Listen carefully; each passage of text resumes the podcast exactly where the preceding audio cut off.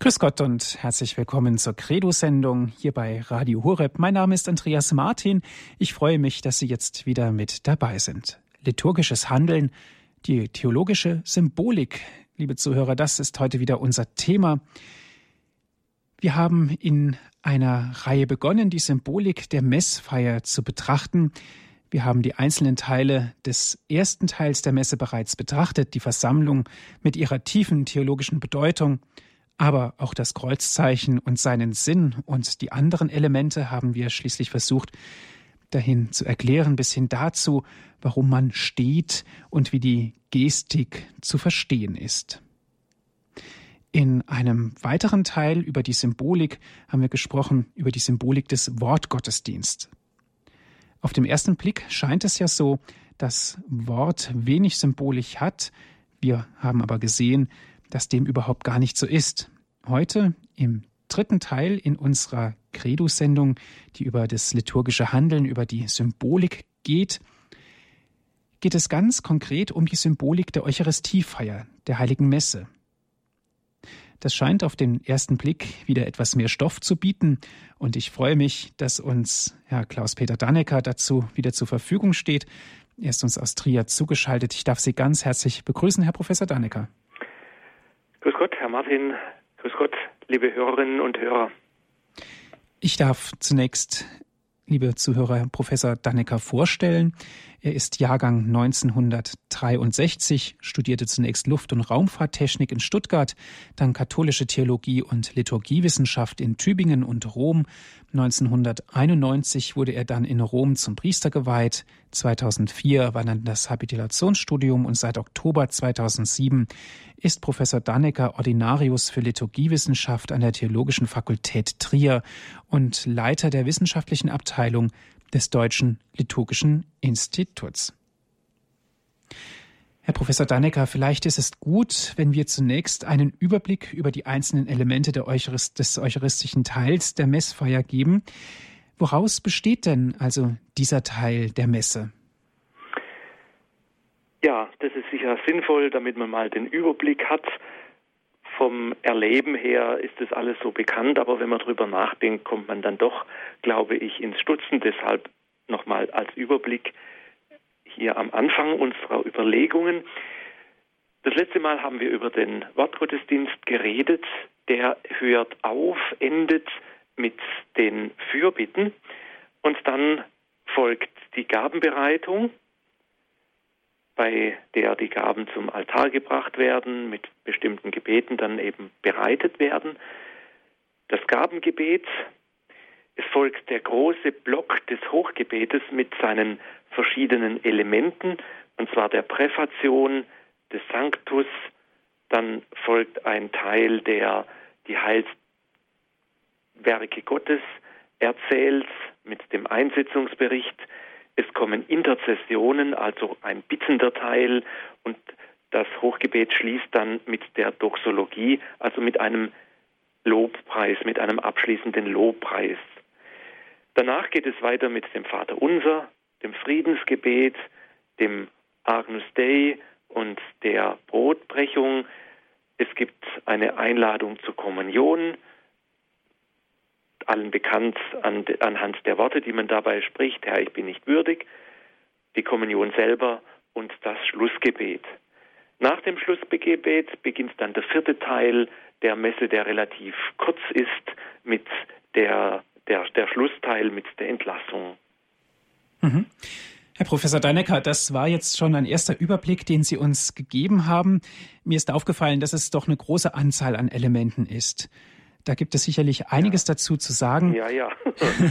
Versuchen wir es mal der Reihe nach anzugehen. Sie haben gesagt, die Gaben werden bereitet, das Gabengebet und so weiter. Aber bleiben wir doch mal direkt bei dem Punkt. Mir ist es verschiedentlich aufgefallen, dass manchmal, wenn keine Ministranten da sind, alles auf dem Altar bereitgestellt wird. Das ist vielleicht praktisch, aber irgendwie hat es doch was vom Supermarkt, oder? Ja, das geht mir genauso. also ähm, Eucharistiefeier ist kein Supermarkt mit Selbstbedienung für niemanden, auch nicht für den Altar. Und ich bin eigentlich sehr dankbar für Ihre Beobachtung. Ähm, das soll eigentlich nicht so sein. und nimmt sehr viel von der Symbolik weg, die der Gabenbereitung innewohnt. Ähm, aber äh, zuerst einmal der Reihe nach. Ähm, äh, was ist überhaupt die Symbolik der Gaben, die ich jetzt schon angesprochen habe? Wir haben äh, ja die Sendung ähm, äh, überschrieben, liturgisches Handeln, die theologische Symbolik und diese, diese Gabenbereitung mit, mit ihren Handlungen hat eine ganz tiefe Bedeutung. Es wird Brot und Wein zum Altar gebracht. So beobachten wir das heute, so feiern wir das heute. Äh, Brot und Wein, das sind Dinge, die bei uns in unserem Kulturkreis ähm, verbreitet sind, je nachdem, woher man kommt. Ich lebe in Trier, in der, im Moseltal, da gibt es viel Wein, da wird also sehr viel Wein getrunken. Ähm, Brot isst man sowieso äh, bei uns. Wenn wir jetzt noch einmal ähm, unsere vielleicht vom Urlaub her erlebten Dinge in Erinnerung rufen aus dem Mittelmeerraum, dann ist Brot und Wein noch viel deutlicher als auch in den Weingegenden Deutschlands Grundnahrungsmittel. In Italien oder sonst in den Ländern um das Mittelmeer herum steht immer Brot und Wein auf dem Tisch, egal was man isst. Das gibt es einfach. Und ähm, allein aus dieser Beobachtung heraus kann man schon sagen, dass Brot und Wein für unseren gewöhnlichen Alltag stehen. Das sind Dinge, die man immer hat. Das ist also nichts Besonderes. Vielfach in vielen Gegenden der Welt sind, ist der Wein etwas ganz Besonderes. In manchen Gegenden gibt es nicht Brot, da muss man das extra machen. Aber vom Ursprung her, von, von der Stiftung Jesu her, feiert Jesus sein Abendmahl mit den Jüngern mit den gewöhnlichen Gegenständen des Alltags. Das will uns etwas sagen. Und zwar sagen, dass unser Alltag mit auf den Altar kommt, dass das, was unser Leben auszeichnet, den gewöhnlichen Alltag, nicht das Fest, das Besondere, sondern den Alltag, was das auszeichnet, die Mühe, der Ärger, aber auch die Freude, die Begegnungen, die vielleicht leicht oder schwer oder mühsam waren, all das ist Brot und Wein und kommt mit Brot und Wein zum Altar. Das beinhalten die. Da gibt es einen sehr schönen Vers, der auch im Gotteslob enthalten ist. Herr, wir bringen in Brot und Wein unsere Welt zu dir. Du schenkst uns deine Gegenwart im österlichen Mahl. Das ist für mich eine, ein, eine sehr schöne Zusammenfassung von dem, was Brot und Wein ist. Unsere Welt ist da drin. Unsere Welt, die wir Gott anbieten, die wir zu Gott tragen. Und ähm, dieses zu Gott tragen soll ja auch in einer Prozession zum Ausdruck gebracht werden. Die Gabenprozession, die man machen kann, die Papst Paul VI. auch immer wieder empfohlen hat und darauf hingewiesen hat, die drückt genau das aus, dass jetzt nicht irgendwie was vom, aus der Sakristei heraus auf den Altar fällt oder oder ähm, sich da in der Nähe des Altars befindet, sondern ähm, wenn zum Beispiel ein Tisch im gläubigen Raum steht, im, im Kirchenschiff steht und Gläubige oder auch Ministranten von dort aus, aus der Mitte der Versammlung, die Gaben zum Altar bringen, dann drückt es noch viel deutlicher das aus, was die Gaben schon bezeichnen, dass es eben unser Alltag ist, unsere Welt ist, die in diesen Gaben zum Altar gebracht werden. Das lässt sich auch in der Kirchengeschichte bzw. in der Liturgiegeschichte sehr schön nachweisen. Man hat bei Ausgrabungen unter der Laterankirche in Rom rechts und links neben dem Hauptaltar halbkreisförmig angeordnet weitere Tische gefunden, beziehungsweise die Fundamente davon ähm, oder die Überreste davon. Und daran sieht man, was auch ähm, in schriftlichen Quellen belegt ist, dass äh, zu, zu, der Zeit, also ähm, im ersten Jahrtausend, vielleicht bis ins siebte, achte Jahrhundert hinein, die Menschen alle irgendetwas äh, zur Eucharistiefeier mitgebracht haben, zur Messe am Sonntag mitgebracht haben. Ähm, das waren alle möglichen Gegenstände, Nahrungsmittel, ähm, die man hatte, vielleicht ähm, ähm, Brot und Wein mit Sicherheit, das hatte man einfach, aber auch ähm, äh, andere agrarische Produkte, wie, wie vielleicht ähm, äh, Trauben oder anderes Obst oder, oder Gemüse oder was man halt gerade so hatte. Und diese Dinge hat man ähm, auf diesen Tischen rum, um den Altar herum abgelegt. Der Altar selber blieb leer. Und ähm, aus den mitgebrachten Gaben, die jeder mitgebracht hat, hat man dann bei der Gabenbereitung Brot und Wein für die Eucharistie ausgesucht. Alles andere wurde etwas später in der Messe dann am Ende des Hochgebets gesegnet und an die Armen verteilt. Und anhand von diesem historischen Zusammenhang wird eigentlich sehr deutlich, dass die Gabenbereitung ähm, nicht nur für die Messe war, also für das, was man dann in der Kommunion selber wieder empfangen hat, sondern das war auch das Teilen miteinander, vor allem das Teilen auch mit den Armen. Wir machen das heute relativ ähnlich, äh, nur ist der Zusammenhang durch unsere ähm, Vorgehensweise nicht mehr ganz so durchsichtig, indem wir während der Gabenbereitung die Gaben die, die Geldgaben mit Körbchen einsammeln. Die Idee ist die gleiche. Wir bringen unsere Welt zu Gott und es wird an die Armen und an die beteiligt, äh, verteilt. Das ist also so der, der Hintergrund der äh, Prozession. Jeder bringt etwas mit ähm, und ähm, äh, es wird dann geteilt miteinander. Man bringt äh, die, die Gaben also äh, zum, zum Altar, die eucharistischen Gaben Brot und Wein, die dann bereitet werden. In Kelch und Hostienschale. Das sind sehr kostbare ähm, äh, Gegenstände, meistens sind sie aus Gold, um die Kostbarkeit auszudrücken, die es darstellt, wenn wir Leib und Blut Christi dann nach dem Hochgebet bei der Kommunion empfangen werden. Kelch, der Kelch und die Hostienschale sind kostbar äh, gefertigt.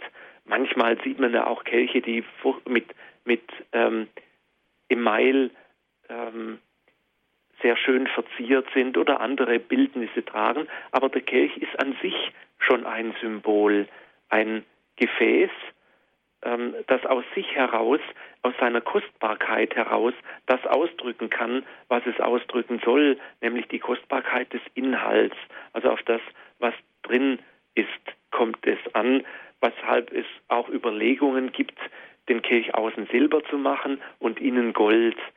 Das ist jetzt eher von der Ästhetik her dann ein Problem, dass Silber immer etwas ähm, kalt wirkt, während Gold warm wirkt warum ich meine, dass ein Goldkelch durchaus auch seine Berechtigung haben kann und eben auch von, vom äußeren Gold auf die innere Größe, auf die innere Kostbarkeit hinweisen kann. Kelch und Hostienschale werden also zum Altar gebracht.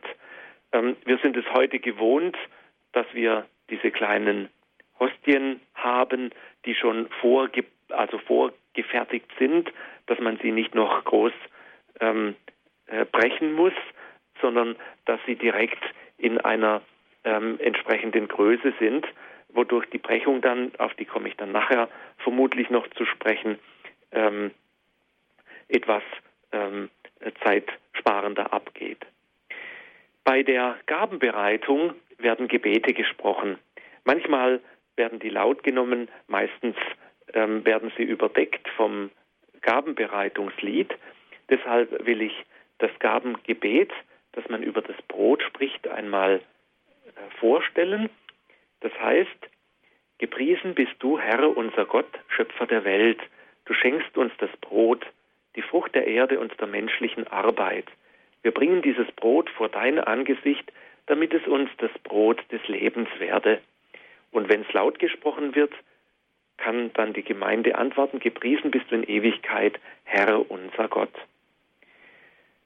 Dieses Gebet ist in dieser Form im jetzigen, im heutigen Messbuch nach der Liturgiereform des Zweiten Vatikanischen Konzils neu und lehnt sich an die Birkat Hamazon an. Das ist das Gebet, das bei der jüdischen Pascha-Feier gesprochen wurde. Von der Struktur her, vom Gebetsduktus her, ist es übernommen worden. Und damit steht man eigentlich in einer fast ähm, sehr ehrfürchtigen Nähe zu dem, was Jesus gesprochen hat. Jesus hat dieses Gebet, die Birkat Hamazon, beim Abendmahl mit seinen Jüngern gesprochen. Und ich finde es eigentlich sehr anrührend, wenn unser Messbuch jetzt bei der Gabenbereitung die Gebetspraxis Jesu in dieser Weise wieder aufnimmt und das auch tut, was Jesus getan hat, mit ähnlichen Worten tut.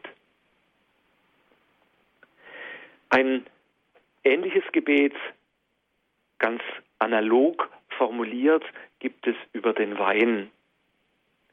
Wir haben noch ein kleines Gebet, das nicht laut gebetet wird, deshalb will ich es hier auch nochmal vorstellen, nämlich das Gebet, das man bei der Mischung von Wasser und Wein spricht. Da heißt es, das spricht der Diakon oder der Priester, je nachdem, wer die Mischung vornimmt, wie das Wasser sich mit dem Wein verbindet zum heiligen Zeichen, so lasse uns dieser Kelch teilhaben an der Gottheit Christi, der unsere Menschennatur angenommen hat. Dieses Gebet ruft in Erinnerung, dass sich in Jesus Christus die Gottheit mit der Menschheit unlösbar verbunden hat, so wie sich eben Wasser mit Wein unlösbar verbindet und untrennbar bleibt, aber doch ähm, beides ist enthalten in dieser Flüssigkeit dann. Dieses äh, Ereignis wird äh, äh, in, in diesem Gebet erinnert. Schließlich haben wir dann als Abschluss noch eine ähm, Annahme bitte. Herr, wir kommen zu dir mit reumütigem Herzen und mit demütigem Sinn. Nimm uns an und gib, dass unser Opfer dir gefalle. Da wird dann zum Ausdruck gebracht, dass wir ähm, so wie wir sind, mit reumütigem Herzen und demütigem Sinn, mit all dem, was wir sind und haben, mit unserer Welt vor Gott kommen und ihn bitten, dass er das annimmt, was wir haben. Das ist nicht viel, das ist wenig. Ein bisschen Wein und ein bisschen ähm, Brot, das ist alles, was wir können. Aber letztlich haben wir es doch auch von Gott empfangen und wir können ihm nur das zeigen und bringen, was er uns schon längst gegeben hat. Auch unser Gebet ist letztlich das, was von ihm ausgeht und von ihm herkommt. Das ist ähm, die Bitte, die wir halt an Gott haben, dass er uns dann mit dem zerknirschten oder reumütigen Herzen annimmt ähm, und all das auch annimmt, was wir in unserer Schwachheit, in unserer Gebrechlichkeit, in dem eben ähm, bringen, was wir bringen, was eben unsere Welt ist äh, mit ihren Schwierigkeiten, aber auch mit unseren, mit ihren Freuden. Sie hören die Sendung Credo hier bei Radio Horeb, liebe Zuhörer. Liturgisches Handeln, die theologische Symbolik, das ist heute unser Thema ganz konkret werfen wir ein Auge auf die Symbolik der Messfeier. Wir sind im Gespräch mit Herrn Professor Dr. Klaus-Peter Dannecker. Aus Trier ist er uns zugeschaltet. Musik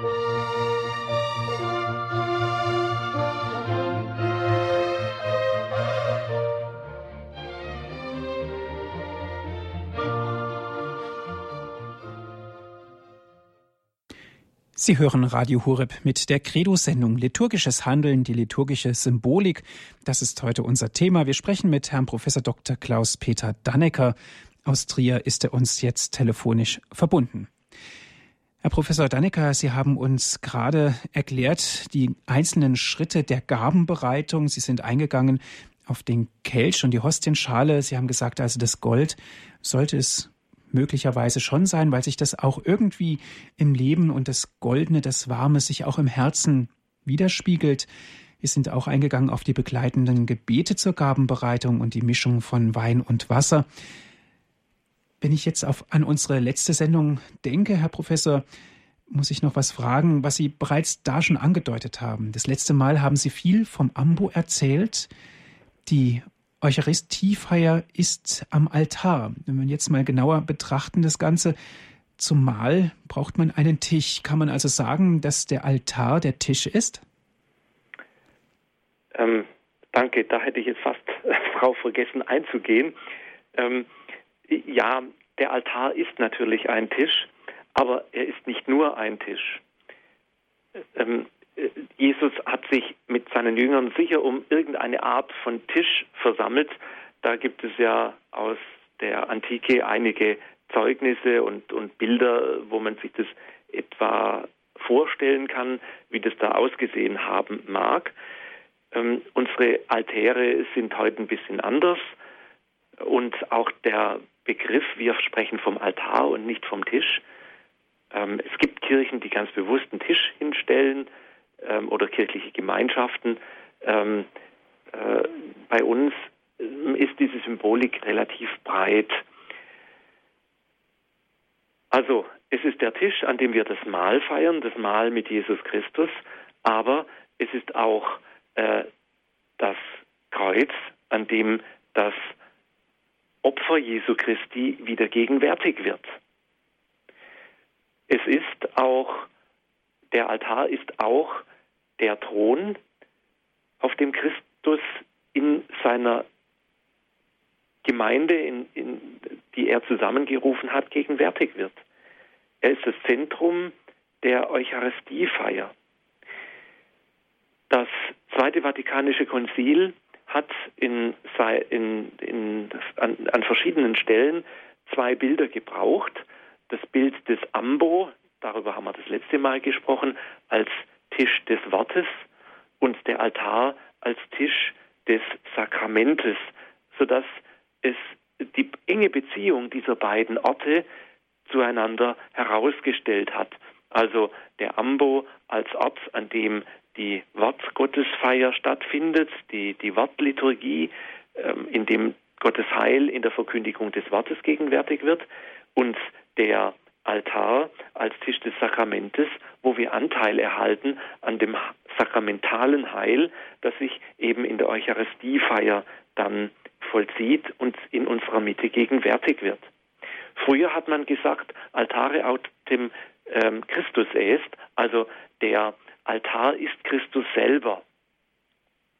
Und das kann man mit Fug und Recht sagen, der Altar ist Christus. Das ist also nicht nur ein Symbol, sondern es ist mehr als ein Symbol. Da ist Christus gegenwärtig in dem, was da geschieht. Und wenn ich in eine Kirche komme äh, und ähm, so, so sehen es wenigstens die liturgischen Bücher vor, macht man vor jedem Altar eine Verneigung, um eben Christus zu begrüßen, der in diesem Altar gegenwärtig geglaubt wird.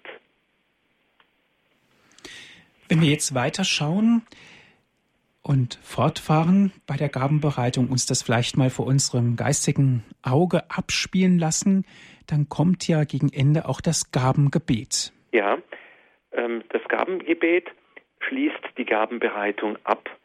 Es ist von der Formulierung her, ähm, von der Struktur her, muss ich besser sagen, analog zum Tagesgebet formuliert. Also wir haben einen Lobpreis Gottes, wir erinnern uns an das, was er Gutes getan hat und wir bitten eben um die Annahme, um, um, die, ähm, um, um, um ein ähm, fruchtbares Mahl, eine fruchtbare Feier, eine fruchtbare Vergegenwärtigung des Heiles Gottes und schließt dann mit, einem, mit einer Doxologie. Oft ähm, ähm, ist es üblich, dass man zum Gabengebet sitzen bleibt, weil man eben bei der Gabenbereitung gesessen ist und die Gebetseinleitung lasset uns beten oder manchmal kann man auch hören, betet Brüder und Schwestern, dass mein und euer Opfer Gott dem allmächtigen Vater gefalle. Und dann die Antwort aller, der Herr nehme das Opfer gnädig an. Entschuldigung, der Herr nehme das Opfer an aus seinen Händen zum Lob und Ruhm seines Namens, zum Segen für uns und seine ganze heilige Kirche. Danach steht man eigentlich auf. Das machen viele nicht.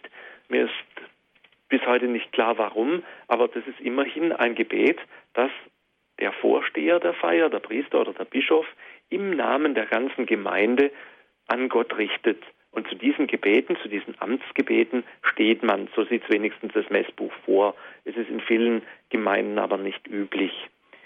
Das ist kein Beinbruch, nur so von der Symbolik her, das Stehen, das auch nochmal die Ernsthaftigkeit äh, dieses Gebetes unterstreicht, dass wir hinter dem Gebet stehen, das der Priester dann im Namen der ganzen Gemeinde spricht. Deshalb auch die ausgebreiteten Hände. Ähm, das, die, die, geöffnet, die, die, sogenannten, die sogenannte Orantenhaltung, da will ich nachher noch ein bisschen was dazu sagen. Mhm. Sie haben gerade von den ausgebreiteten Händen gesprochen. Auch das Hochgebet spricht doch der Priester in dieser Haltung. Ja, ja, genau. Ähm, das Hochgebet geht ja dann direkt nach dem Gabengebet los äh, mit der Präfation. Und die Präfation, die beginnt ja mit diesem Dialog, der Herr sei mit euch und mit deinem Geiste, erhebe die Herzen, wir haben sie beim Herrn, lasset uns danken dem Herrn, unserem Gott, das ist würdig und recht. Und dann kommt dieser große Lobpreis, der ähm, mit verschiedenen Formulierungen losgeht. Oft kann man hören, in Wahrheit ist es würdig und recht, dir, allmächtiger Vater, zu danken durch unseren Herrn Jesus Christus und so weiter. Und bei diesem ähm, Dialog schon öffnet der Priester die, äh, die, die Arme, die Hände, die breitet er aus und erhebt sie dann. Ähm, und das ist dann so, ähm, kann man vergleichen, ähm, das hat mein, mein Vorgänger hier ähm, auf dem, ähm, oder Vor, Vorgänger auf dem Liturgielehrstuhl, der Balthasar Fischer, so ausgedrückt, das ist so wie eine Schale, die nach oben hin geöffnet ist. Eine Schale, die offen ist auf Gott hin, die ausgebreiteten Hände. Ähm, das ist ein, ein sehr schönes Symbol, dass der Mensch an sich, was der Mensch an sich sein will, nämlich eine Schale offen für Gott, offen für ähm, das, was Gott ihm gibt. Und wenn man äh, dieses Symbol auch vielleicht modern sieht, äh, viele Leute haben ja so Satellitenschüsseln äh, am Haus, um etwas zu empfangen. Ähm, die Schale kann auch empfangen ähm, und kann auch senden. Ähm, aussenden, und zwar den Lobpreis. Darum geht es zunächst einmal in der Präfation, dass der Lobpreis Gottes ausgesendet wird, losgeschickt wird, wie bei einer Antenne, die, die sich aufmacht für Gott. Das ist also die, die, ähm, der Lobpreis und der Dank, der zu Gott emporsteigt, das ist das eucharistische Lob-Hochgebet. Das kommt von dem griechischen Wort äh, Eucharistein, das heißt Danksagen. Noch heute sagen die Griechen, wenn sie sich bedanken wollen, Eucharisto. Das ist ein bisschen anders ausgesprochen. Geschrieben wird es Eucharisto. Äh, Eucharisto wird es ausgesprochen. Und äh, es ist also das normale Danken. Und das Hochgebet ist nichts anderes ähm, als ein riesengroßer Dank an Gott für das Große, was er an uns getan hat. Und da macht sich der Priester groß und breit und breitet sich aus, damit er mit all seiner Kraft, mit seiner ganzen Größe diesen Dank vor Gott bringen kann. Und wenn ich jemand Dank sage und ihn preise und lobe, weil ich von ihm so viel Gutes erfahren habe, meine ganze Existenz erfahren habe, dann darf ich mich auch groß machen. Und genau das geschieht dabei. Diese, diese ähm, Haltung der ausgebreiteten Hände, die wird unterbrochen beim Einsetzungsbericht. Also wenn es heißt, dann nahm er das Brot und dann nimmt man das Brot und, und äh, äh, zeigt es dann auch nach, nach dem, dem Wort über das Brot und äh, den Kelch werden dann jeweils Brot oder Kelch gezeigt und erhoben. Ähm, diese Gestik ist eine ähm, interessanterweise sehr späte Entwicklung. Ähm, die kam erst im hohen Mittelalter in, die, in der Messfeier auf. Und diese Gestik ähm, äh, durchbricht im Grunde auch das Gebet ein bisschen, sodass man auch ähm, überlegt hat, ob man die nicht ähm, weglassen soll. Man hat es nicht getan und ich glaube, das wäre auch ähm, von, von dem, was man gewohnt her, ein sehr großer Bruch gewesen, wenn man diese Gestik nicht mehr macht, sondern nur noch das Gebet spricht mit ausgebreiteten Händen. Ähm, äh, wobei man sich eben beim Hochgebet immer ähm, in, in Erinnerung rufen muss, es ist nicht ein Nachspielen dessen, was Christus getan hat, sondern es ist ein großes Lobgebet an Gott den Vater, wo man dann eben zur Unterstützung dessen, was man sagt, diese Sachen noch in Erinnerung ruft, die Gott äh, getan hat und auch in Erinnerung ruft, indem man eben die ähm, Gegenstände dann und die Gaben dann berührt und zeigt der Gemeinde. Das hat Gott für uns getan. Es gibt noch eine, ein interessantes Detail. Ähm, in Mailand, in der, ähm, in der ambrosianischen Liturgie und bei den Dominikanern ähm, war oder ist es üblich, äh, die Arme dann nach dem Einsetzungsbericht nicht mehr in dieser Schale zu öffnen, sondern praktisch in Kreuzesform geradeaus herauszustrecken. Das soll genau auch nochmal verdeutlichen, ähm, dass Christus für uns am Kreuz gestorben ist und dass dieses Geschehen jetzt in unserer Mitte mit seiner Wirksamkeit wieder gegenwärtig wird. Herr Professor Dannecker, ganz oft hört man ja, ähm, es wird sich ja gekniet, dass viele sagen, ja, beim Hochgebet und so weiter, da tun mir immer so die Knie weh. Muss das denn wirklich sein? Welche Symbolik steckt dahinter? Ja, das, das hört man auch. Ähm, theologisch betrachtet ist das Hochgebet, ich habe es ja schon ähm, jetzt wiederholt gesagt, ein absoluter Höhepunkt der Messfeier, dieses große Dankgebet für das riesige, riesig große, was, was Gott an uns tut. Aber für manche, äh, die so in der Kirche sitzen, ist es eher ein, ein langer Sermon, den der Pfarrer da vorne hält und der wird nicht fertig und wird nicht fertig und dann blättert er nochmal um und dann kommt nochmal etwas. Ähm, das ist das Erleben der Menschen. Ähm, da muss man, müsste man schon überlegen, ob man das noch ein bisschen ähm, anders gestalten kann. Aber jetzt zunächst einmal vom, zum Knien. Ähm, ich will dazu ein, ein Stück von Romano Guardini vorlesen, was er über das Knien geschrieben hat. Er schreibt in seinem Buch von heiligen Zeichen, wenn du die Knie beugst, lass es kein hastig leeres Geschäft sein. Gib ihm eine Seele. Die Seele des Kniens aber ist, dass auch drinnen das Herz sich in Ehrfurcht vor Gott neige. In jener Ehrfurcht, die nur Gott erwiesen werden kann, dass es anbete. Wenn du in die Kirche kommst oder sie verlässt oder am Altar vorbeigehst und niederkniest, tief, langsam, dann soll dein ganzes Sein sprechen, mein großer Gott. Das ist dann Demut und ist Wahrheit. Und jedes Mal wird es deiner Seele gut tun.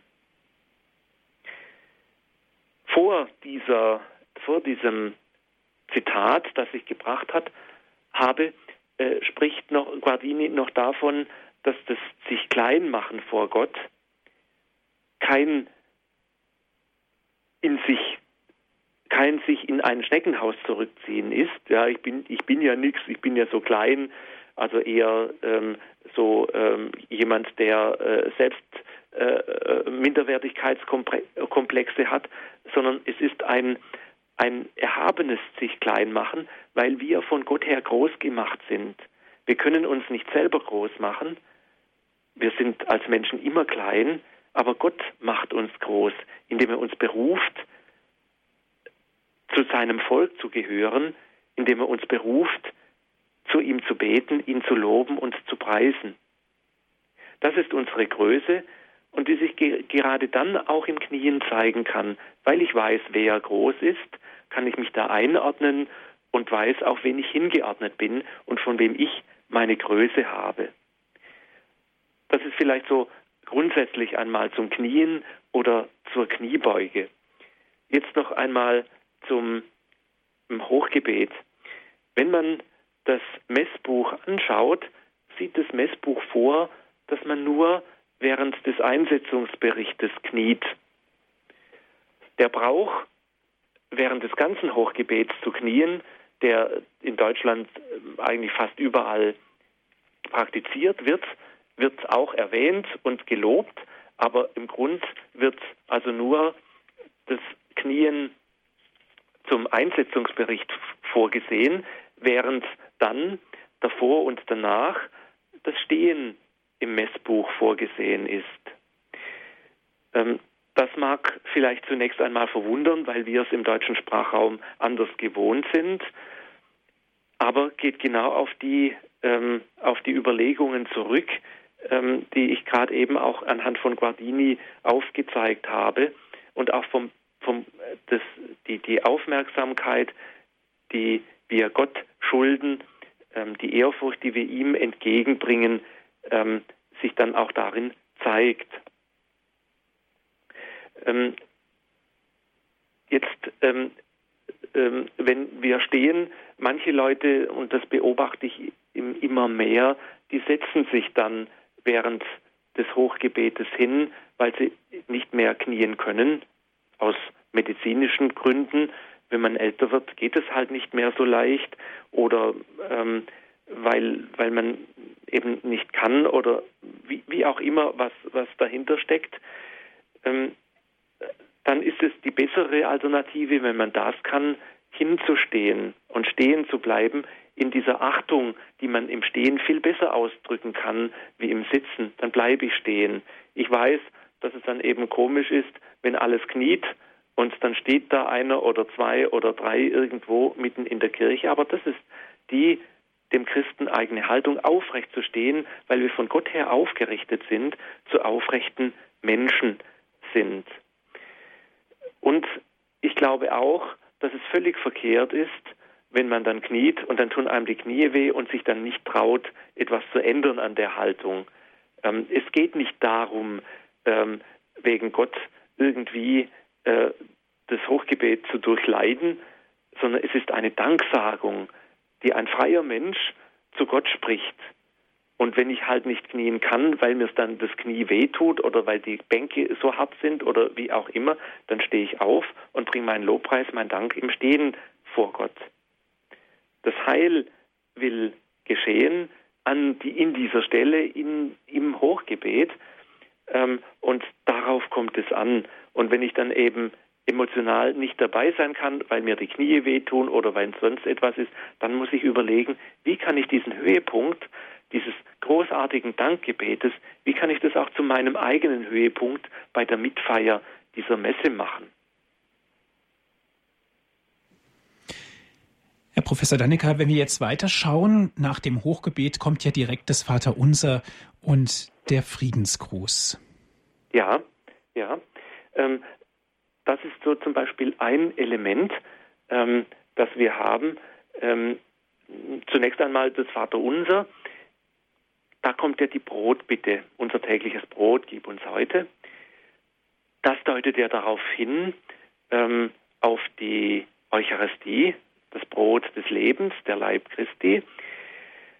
Aber es ist natürlich nicht nur die Brotbitte, die dazu geführt hat, dass man das Vaterunser an dieser Stelle betet, sondern es ist noch mehr. Ähm, alles, was das Vaterunser beinhaltet, die ganzen Bitten, ähm, die entspringen aus der Geme Gemeinschaft mit Gott. Und Gemeinschaft mit Gott in Jesus Christus haben wir nie, haben wir nie deutlicher, als wenn wir miteinander Eucharistie feiern und um den Altar um Christus herum versammelt sind, auf dem auch Leib und Blut Christi leibhaft gegenwärtig ist. Das Vaterunser drückt also die innige Gemeinschaft mit dem Herrn aus, der uns zu seinem Mahl lädt. Und der Friedensgruß führt das organisch weiter. Ähm, der Friedensgruß, der ähm, die erinnert daran, dass der auferstandene Herr in die Mitte seiner Jünger getreten ist äh, und ihnen den Frieden zugesprochen hat. Friede sei mit euch. Dieses, dieser Friede, der von Gott ausgeht, der vom Auferstandenen ausgeht, ist also ein, ein Friedenswunsch des Auferstandenen, der an dieser Stelle sein muss. Es gibt Überlegungen, den Friedensgruß vor die Gabenbereitung zu verlegen. Und zwar äh, gibt es ja die Stelle im Matthäusevangelium, bevor du dein Opfer zum Altar oder wenn du dein Opfer zum Altar bringst und dir einfällt, dass dein Nächster etwas gegen dich hat, dann geh und versöhn dich zuerst mit ihm. Das hat, hat zum Beispiel die ambrosianische Liturgie in Mailand und andere Liturgien, auch Ostliturgien, haben diese Stelle des Friedensgrußes.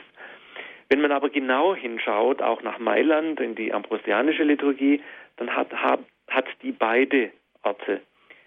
Der Friede, den man sich vor der Gabenbereitung wünscht, ist die menschliche Bereitschaft zu diesem Frieden.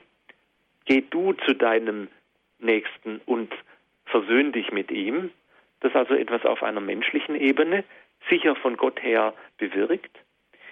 Der Friede an der Stelle, so wie wir ihn in der römischen Liturgie haben, ist eine Erinnerung an den Frieden, der ganz und gar von Gott geschenkt ist und auf Gott zurückgeht, auf den Auferstandenen zurückgeht, der in die Mitte seiner Jünger trifft, die ja völlig durcheinander waren und nicht mehr ein und aus wussten, weil sie eben jetzt plötzlich sich mit der mit der mit dem Phänomen der Auferstehung zunächst aber mit dem Tod auseinandersetzen mussten und ihre ganze Hoffnung war weg die wussten nicht mehr ein und aus, was jetzt kommen mag und waren völlig durcheinander und verstört. Und da kommt er und sagt, in all dem Durcheinander, in all dem, was ihr nicht aushaltet und wo ihr eure Schwierigkeiten habt, in all dem sei der Friede, sei mein Friede, der Friede des Auferstandenen mit euch. Und das wird uns an dieser Stelle zugesagt. Dankeschön zunächst bis hierhin, Herr Professor Dannecker. Liebe Zuhörer, ich lade Sie ein, wenn Sie bis jetzt Fragen haben oder wenn Sie mitsprechen wollen, rufen Sie an. Jetzt können Sie gerne mit Herrn Professor Dannecker ins Gespräch kommen. Es geht um die Symbolik der Eucharistiefeier. Was wird wann gemacht? Was macht der Priester? Was sagt es uns, wenn wir das Ganze mit unserem geistlichen und geistigen Auge betrachten? Ich lade Sie ein, wenn Sie Fragen haben oder mitsprechen wollen, rufen Sie an. Liturgisches Handeln, die theologische Symbolik, das ist heute unser Thema in unserer Sendung Credo hier bei Radio Horeb.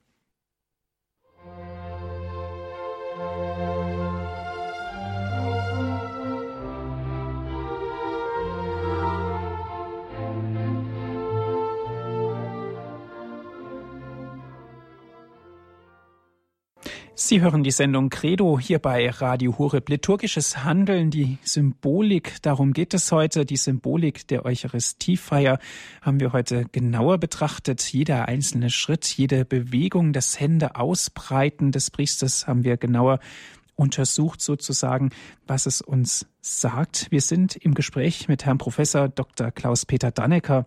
Aus Trier ist er uns zugeschaltet. Liebe Zuhörer, gerne dürfen Sie mitsprechen, Ihre Fragen stellen. Herr Professor Dannecker, es geht los mit Frau Dülz. Sie ruft an aus Mainz. Guten Abend, Frau Dülz. Guten Abend, Herr Martin. Guten Abend, Herr Professor. Guten Abend, Frau Dülz. Ich äh, möchte etwas sagen zu dem äh, Knien bzw. Stehen. Mein persönlicher Eindruck ist, wenn man kniet bei der heiligen Wandlung, das ist so zwingend, auch wenn man mal Knieschmerzen hat. Ich konnte das nach einer Knie-OP mal kurzzeitig nicht. Es ist auch jetzt vom Körpergefühl nicht sehr angenehm, aber das ist so ein Akt der Anbetung. Es ist unmöglich, im Knien unandächtig zu sein. Im Stehen ist das möglich. Ja, das Gleiche gilt für die Heilige Kommunion. Wenn man äh, sich da kniet, äh, isoliert man sich leider. Ja, weil die meisten das nicht tun, warum auch immer. Aber man kann viel inniger Christus empfangen in dieser Haltung der Anbetung. Und nach Empfang der Heiligen Kommunion setze ich mich gerne, um ganz mit ihm vereint zu sein. Und was äh, den Priester betrifft, so ist die Art, wie er zelebriert, irgendwie schon äh, sagt er aus, äh, wo er steht in der äh, Gemeinschaft mit Christus. Man sieht das einfach. Also wenn ich einen Priester überhaupt nicht kenne, aber ich habe ihn zelebrieren sehen, dann weiß ich ungefähr, wo er theologisch steht. Mhm. Das finden Sie vielleicht seltsam. Aber ich empfinde es so, wenn das zu schnell geschieht und in 20 Minuten erledigt ist, es gibt es alles. Da mag mal persönliche Eile, die sein muss, dahinter stecken. Aber wenn das immer so ist, äh, dann suche ich mir eine andere Kirche. Ja.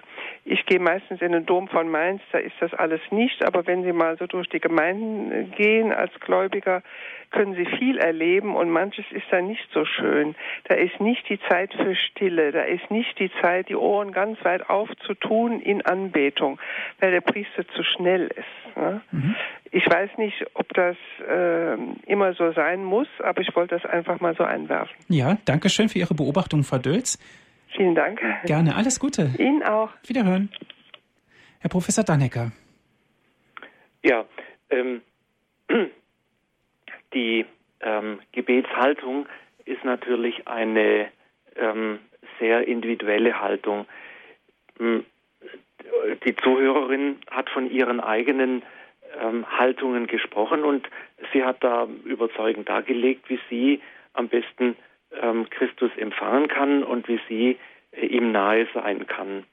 Ähm, ich bin da vorsichtig geworden, ähm, über andere ähm, ein Urteil abzugeben, ähm, was äh, möglich ist oder wie fromm oder wie nicht fromm er ist. Ich gebe zu und das ähm, geht mir auch so, wenn ich ähm, Mitbrüder zelebrieren sehe oder konzelebriere, dann denke ich mir schon meinen Teil dabei. Ähm, äh, ich versuche eben kein Urteil äh, zu äh, fällen. Ich weiß nicht, was derjenige Mensch gerade erlebt hat, bis dem zumute ist und ähm, äh, was der so im Herzen mitbewegt, was der erlebt hat, bei welchem Sterbenden er vielleicht gerade vor kurzem war oder was er gerade alles miterlebt hat. Das alles kommt ja mit in die Messe hinein, ähm, wird eben, wie ich sagte, äh, die ganze Welt wird in Brot und Wein ähm, vor Gott getragen. Und wenn es einem mal schwer ums Herzen ist, werde ich die Messe anders feiern, werde ich der Messe anders vorstehen, wie wenn ich eben gerade eben von bei einem Besuch einer jungen Familie, die ein, ein Kind äh, empfangen durfte, komme. Das alles spielt mir eine Rolle mit und es wäre schlimm, wenn man das nicht, nicht merken dürfte und nicht merken könnte. Es ist natürlich schade, wenn man nicht merkt, dass oder wenn, wenn, wenn man den Eindruck hat, dass ein, ein Priester äh, nicht betet, wenn er die Messe feiert. Das ist schade. Dankeschön. Es geht weiter mit Frau Niesner. Sie ruft an aus Magdeburg. Grüß Gott. Grüß Gott. Die Hörerin eben, äh, das hat mich schon so ein bisschen, äh, ja, auf jeden Fall, es ist schon, schon andächtig, wenn man bei der, bei der, auch der, beim Hochgebet kniet und soweit man das kann. Aber das war jetzt nicht meine Frage. Meine Frage ist, was mich jetzt ein bisschen stört in der Messe, also ähm, der Friedensgruß, bin ich der Meinung, wenn der Priester den Friedensgruß äh, spricht, dann ist er für alle da. Und wenn wir so kurz vor der, vor, ähm, der Heiligen Kommunion den Friedensgruß einander reichen und diese vielen Drehungen und vielleicht auch manchmal das Gelaufe durch die Kirche, und da ähm, ist es schwierig dann mit der Andacht und das so vor der Heiligen Kommunion. Das ist das, was mich so ein bisschen, muss ich fast sagen, äh, vor der Heiligen Kommunion sehr stört. Gut, danke schön. Ja, gerne. Ja, danke für Ihre ähm, Beobachtung, Ihre Meinung, Ihre Haltung, Frau Niesner. Diese, der Friedensgruß ähm, ist eine ähm, fakultative ähm, Möglichkeit. Er muss nicht ausgetauscht werden. Das Messbuch schreibt, ich habe es gerade aufgeschlagen, der Diakon oder der Priester kann dazu auffordern, in einer der örtlichen Gewohnheit entsprechenden Weise einander die Bereitschaft zu Frieden und Versöhnung zu bekunden. Etwa gebt einander ein Zeichen des Friedens und der Versöhnung. Das heißt, man muss den Friedensgruß nicht austauschen, weil, und das ist ein, eigentlich eine kluge Maßgabe des Messbuchs, weil man eben um ihre Beobachtung weiß, dass es eben manche Leute durcheinander bringt, andere ähm, äh, können damit sehr gut umgehen, weil wir im Nächsten, in dem Menschen, den wir begegnen, immer ja auch Christus begegnen. Das ist die Herausforderung, die wir als Christen immer haben, dass wir auf vielfältige Weise Christus begegnen. Er schenkt uns seinen Frieden in der Begegnung mit dem ähm, Mitmenschen. Ähm, er schenkt uns auch die Aufgabe, unseren Mitmenschen äh, zu begegnen und ihnen dabei auch ähm, die frohe Botschaft zu vergegenwärtigen.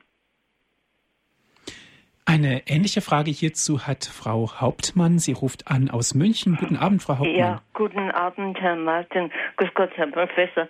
Es guten Abend, Frau Hauptmann. Hochinteressant. Aber es ist jetzt schon vorweggenommen, meine äh, Frage zum Friedensgruß, weil es nämlich so ist, die Leute laufen von Bank zu Bank und tauschen da also Hände schütteln, während am Altar schon das Agnus Dei äh, beginnt. Ähm, und ich finde, das bringt nur Unruhe rein. Und wenn das einen Gru den Friedensgruß Christi an uns bedeutet, was tun wir dann der Nachbarin sagen? Ja, das ist, das ist äh, die, die Frage, die man da stellen muss, die auch immer wieder diskutiert wird. Ähm, ich kann nur das wiederholen oder bekräftigen, was ich sagte. Man muss diesen Friedensgruß nicht austauschen. Das ist eine Möglichkeit, aber keine Verpflichtung. Ich weiß, dass es in sehr vielen ähm, Gemeinden üblich ist, das zu tun. Ähm, dann muss man ähm, überlegen, ähm, ist, ist das so sinnvoll? Und wenn es die Leute insgesamt eher durcheinander bringt, dann ähm, äh, muss man überlegen, ob, ob diese, ob diese äh, Verfahrensweise so glücklich ist. Ähm, aber es ist immer, da, da steckt wirklich auch die, die Aufforderung Christi dahinter, diesen Frieden in die Welt hinauszutragen und diesen Frieden, den wir alle geschenkt bekommen, nicht nur eben für uns im Herzen zu haben und uns damit toll und gut zu fühlen, sondern diesen Frieden auch unseren Mitmenschen ähm, weiterzuschenken, bereit zu sein, diesen Frieden hinauszutragen und diesem Christus eben in unserer Welt zu begegnen. Mhm. Gut, herzlichen Dank, Frau Hauptmann, für Ihren Dank, Anruf. Ja. Alles Gute. Alles Danke. Es geht weiter mit Schwester Elisabeth. Sie ruft an aus Freiburg. Guten Abend. Bis Gott, Herr Pfarrer Fuchs. Es geht wieder um den Friedensgruß. Warum? Mich beinhaltet das, da ich als Krankenschwester tätig war, jetzt bin ich 95, geht es mir darum, wenn die Leute erkältet sind, aber Sie haben die Auskunft ja schon gegeben, es ist kein Müssen, es ist ein Wollen Ja. und wenn es nicht möglich ist, sollte man es unterlassen. Ja. Ja, das ist Denn die Erkältungen äh, kann man ja nicht von einem zum anderen wünschen. Das geht ja nicht. das wäre sicher gegen den Frieden Gottes. Ähm, ich bin ähm, in der Seelsorge in einem Krankenhaus mit eingebunden und wir machen genau aus dem Grund im Krankenhaus äh, den Friedensgruß nicht. Also nicht in der Weise, dass man sich die Hände schüttelt, sondern wir nicken uns dann eher zu oder ähm, äh, äh, berühren uns nicht, weil es ein, Problem darstellt, gerade in, in, in einer Krankenhausumgebung. Wir alle haben noch die ähm, äh, Schweinegrippe-Epidemie oder Fast-Epidemie hin- äh, im, im Kopf, wo dann auch die Bischofskonferenz empfohlen hat, in dieser Zeit auf den äh, Friedensgruß äh, zu verzichten, äh, in, im Sinn von sich die Hände zu reichen. Mhm. Gut, Dankeschön für Ihren Anruf. Alles Gute. Danke sehr. Alles Gute, auch dem Herrn Pfarrer gesegnete Zeit. Danke. Danke Ihnen auch. Herr Professor Dannecker, mit dem Friedensgruß, wurde, das wurde jetzt ja schon von vielen Menschen angesprochen. Denke ich, ist es ja auch wichtig, dass man sich den Friedensgruß mit dem Herzen wünscht. Und da ist natürlich eine schöne und große Geste, dass man sich gegenseitig die Hand schüttelt. Aber nötig ist es nicht. Es geht doch um den Akt selber. Es geht doch um das Freundlichsein, das Zugewendetsein. Ja, so kann man es auch ausdrücken. Es ist ja, ähm, das, das Messbuch hatte diese, äh, diese Offenheit formuliert, ein Zeichen des Friedens. Das ist nicht, bei uns ist es Handschütteln. Ähm, ich war mal äh, in einer Messe, die von einer französischen Gruppe gefeiert wurde. Die haben sich einen Kuss, also einen äh, nicht eben äh, den Kuss der Verliebten, sondern den Kuss, den man sich im Mittelmeerraum gibt, zur Begrüßung gegeben. Das ist also kulturell sehr, sehr unterschiedlich, wie man den Friedensgruß weitergibt. Äh, und das ist sicher ein Zeichen, das ähm, ganz, ganz unterschiedlich ausgelegt und verstanden werden kann. Sich zuwenden, einander den Frieden von Herzen her wünschen, ist sicher das, worum es geht. Wie das nach außen ausgedrückt wird, ist immer problematisch, weil ähm, es äh, immer auch eine gewisse Zwiespalt gibt. Ähm, wir haben ähm, alle im, im Kopf, ähm, dass ähm, Jesus durch einen Judaskuss verraten wurde.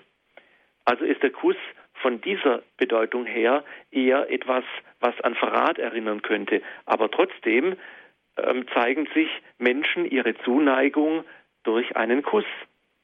Also an, an, nur an diesem Beispiel Kuss merkt man, äh, wie zwiespältig Symbole auch Handlungen sein können und die bedürfen immer der Erklärung. Und ähm, genauso ist es eben beim, beim Friedensgruß.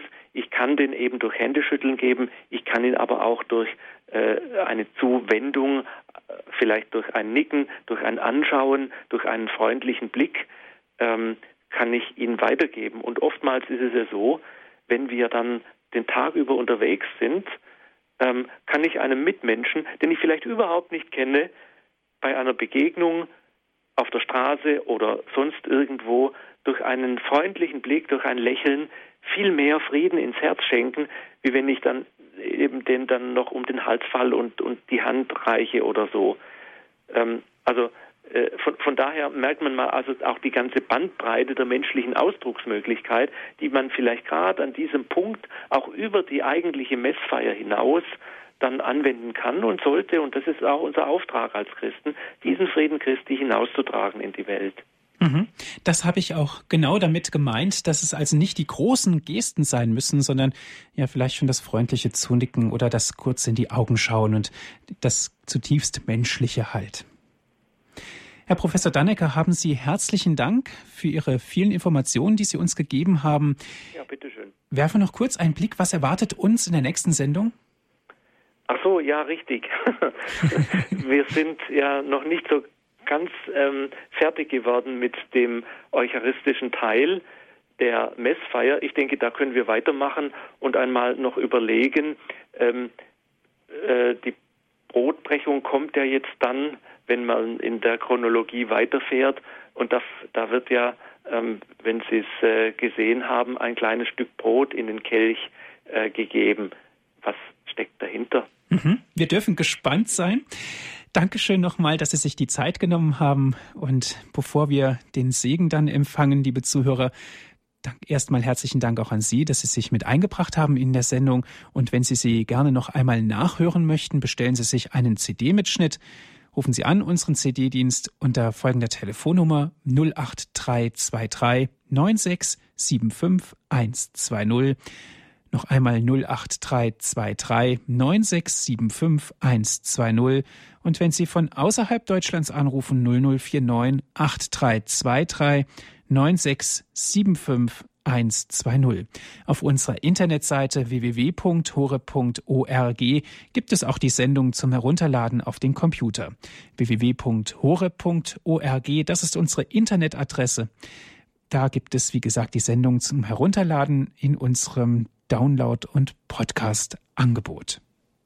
Herr Professor Dannecker, ich habe es vorhin schon angedeutet, darf ich Sie zum Ende dieser Sendung um den Segen bitten. Ja, gerne. Der Herr sei mit euch. Und mit deinem Geiste. Der Gott und Vater unseres Herrn Jesus Christus, der uns tröstet in jeder Not, segne euch und lenke eure Tage in seinem Frieden. Er bewahre euch vor aller Verwirrung und festige eure Herzen in seiner Liebe. In diesem Leben mache er euch reich an guten Werken und im künftigen sei er selbst euer unvergänglicher Lohn. Das gewähre euch der allmächtige Gott, der Vater und der Sohn und der Heilige Geist. Amen. Es verabschiedet sich Ihr Andreas Martin.